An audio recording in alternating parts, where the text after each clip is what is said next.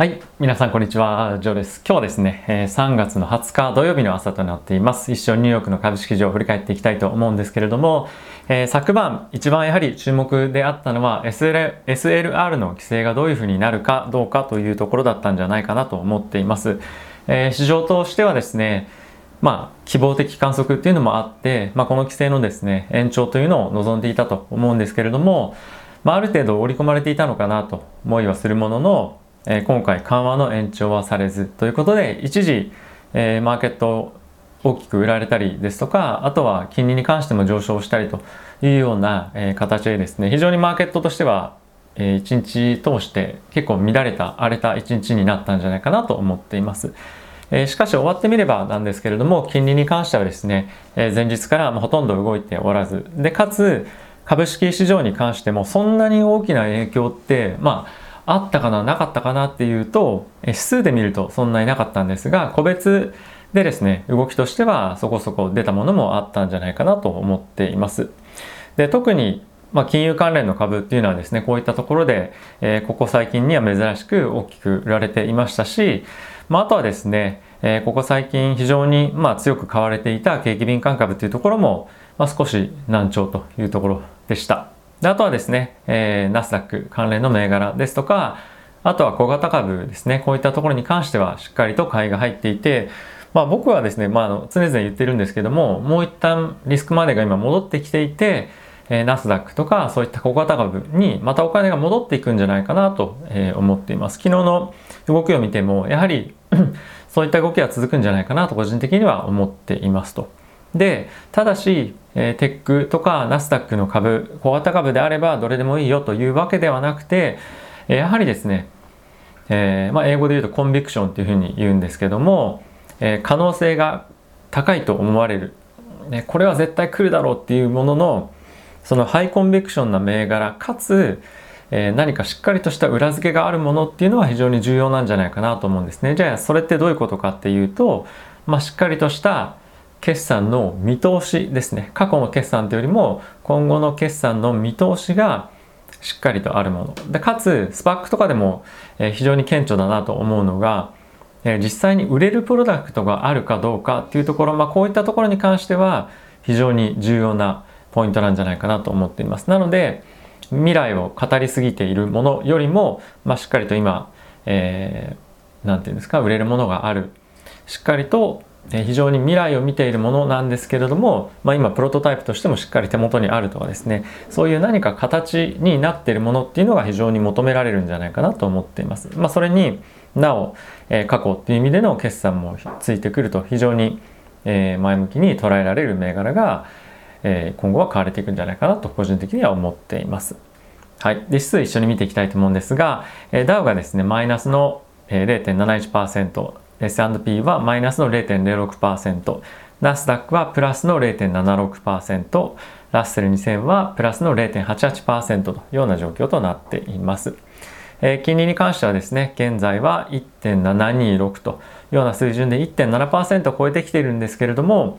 えー、かなり堅調ですよね、株式市場。大きくまず見られたりするかなというふうに、えー、見ている方もいらっしゃるとは思うんですが、えー、金利に関しては、えー、非常に上がってきてはいるもののマーケットを大きく荒らすような要因っていうのは、えー、なっていないのかなと思っています。まあ、ちょっと詳しくはここではお話しないんですけども、えー、ブレイクイーブンっていうですね金利の水準を見てみてもえっとまあここの辺りです、えー、一旦ちょっと金利一服するんじゃないかなっていうような見方もあったりですとか金利がまあ少し上がっていってもえー、まあ物価の水準とかっていうのと照らし合わせてみると、まあ、そんなに危険水準っていうのは、えー、今後あのまあ、見られないんじゃないかということが見れ見て取れるのかなというふうに思っています。なので金利が上がっていくからもう株式暴落だよねみたいなシナリオとはちょっと今後少し変わってくる可能性はあるのかなと思ってるので、えー、少しそういったところも見ながら、えー、ポジションを取る必要があるかなと思うのとあとはさっきも言ったみたいにどの銘柄を持つのか、えー、特に金利の上昇っていうのは今後僕続くと思うんですね長期で見ても。なのでその金利の上昇でも較的堅調に推移する株ってどこなんだろうっていうのを考えながらポートフリオの銘柄っていうのはやはり持っておくといいんじゃないかなと思っています。結構テック銘柄厳しいんじゃないかっていうふうにも言う人います。けれども実際にどういうふうな動きをしてるのかっていうのを見ながら、えー、選んでいくといいんじゃないかなと個人的には思っています。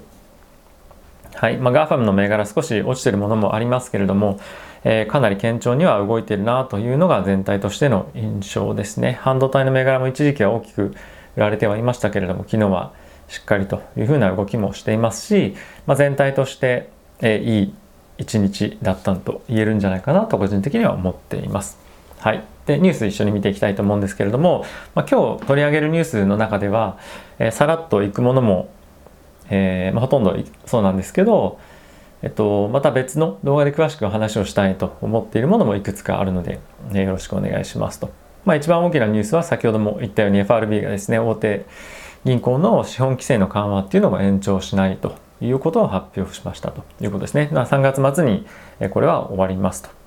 あとはですね、えー、リッチモンド連銀総裁の方からのコメントだったんですけれども、えー、繰越需要がですね経済に戻ってワクチンが普及する中で経済は夏と秋に非常に力強く回復しているというふうに考えていますと。で多少の金利の上昇にも耐えられるようになっていくんじゃないかというふうなことをコメントとしていました。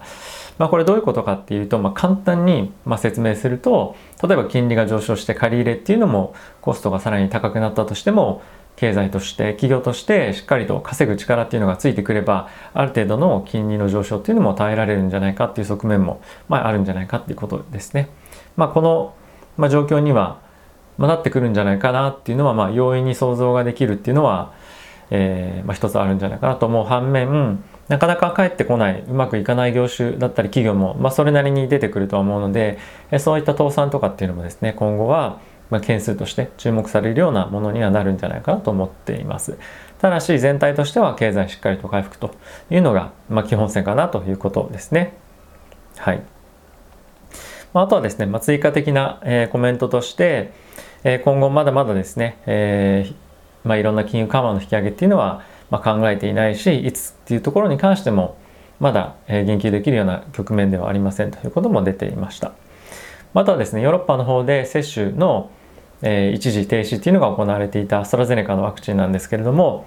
えー、EU の当局の方からですね安全かつ有効という認識が発表されたこともあってワクチンの接種っていうのが再開っていう動きに今なっています。まあ、これはあのまあいろいろ何て言うんですかねあの政治的にも難しいところっていうのはあるのかなと思ってるんですが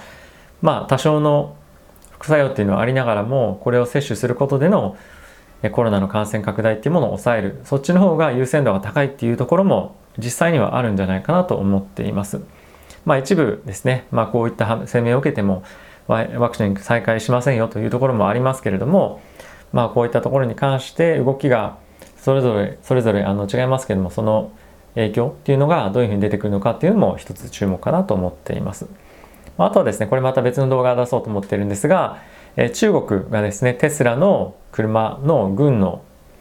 軍的な使用っていうんですかね、軍に関連する人が乗ったりとか、まあ、そういった軍用車としての使用を制限するということが発表されていました。で、これどういうことかっていうと、テスラってまあ当然なんですけども、えー、カメラ搭載してますよね。なので、えー、今どこに誰がいるとかどういうルートを走っているとか、まあ、そういった情報全て取られるとかあとは、まあ、そのカメラに映ってる情報が、まあ、取られちゃうんじゃないかっていうところの懸念から、えー、中国軍が関連する、えー、乗り物としては、まあ、使えませんというような発表がありました。まあ、これ非常にあのまあ、そうかもしれないなというかあのそうなんだろうなという、まあ、納得感のあるニュースではあるんですけれども結構もっと大きな長期的には問題になったりする可能性があると思うので後ほど別の動画でまた出そうかなと思っています。あとはですね、アメリカと中国が、え外交のトップ会談というのが行われましたけれども、えアメリカの高官はですね、まあ、厳しく率直な意見を、え述べたというような、え報道がされていました。で、まあ、初日の会談だったんですけれども、冒頭から報道陣の目の前で非常に激しい非難の応酬が繰り広げられたというようなえー、コメントが記事にはあったんですけれども、まあ、トランプ大統領の時っていうのはトランプさんが何て言うんですかねツイッター上ですとか、まあ、あとはメディアを通じて非常に強い発言を出していたんですけども、まあ、バイデン大統領になってまあ、本当になんか匿名の喧嘩をしてるような感じになってきてるので関係はあとさらに悪くなってるんじゃないかなっていうのが個人的には、えー、思っていますさっきの中国の軍の、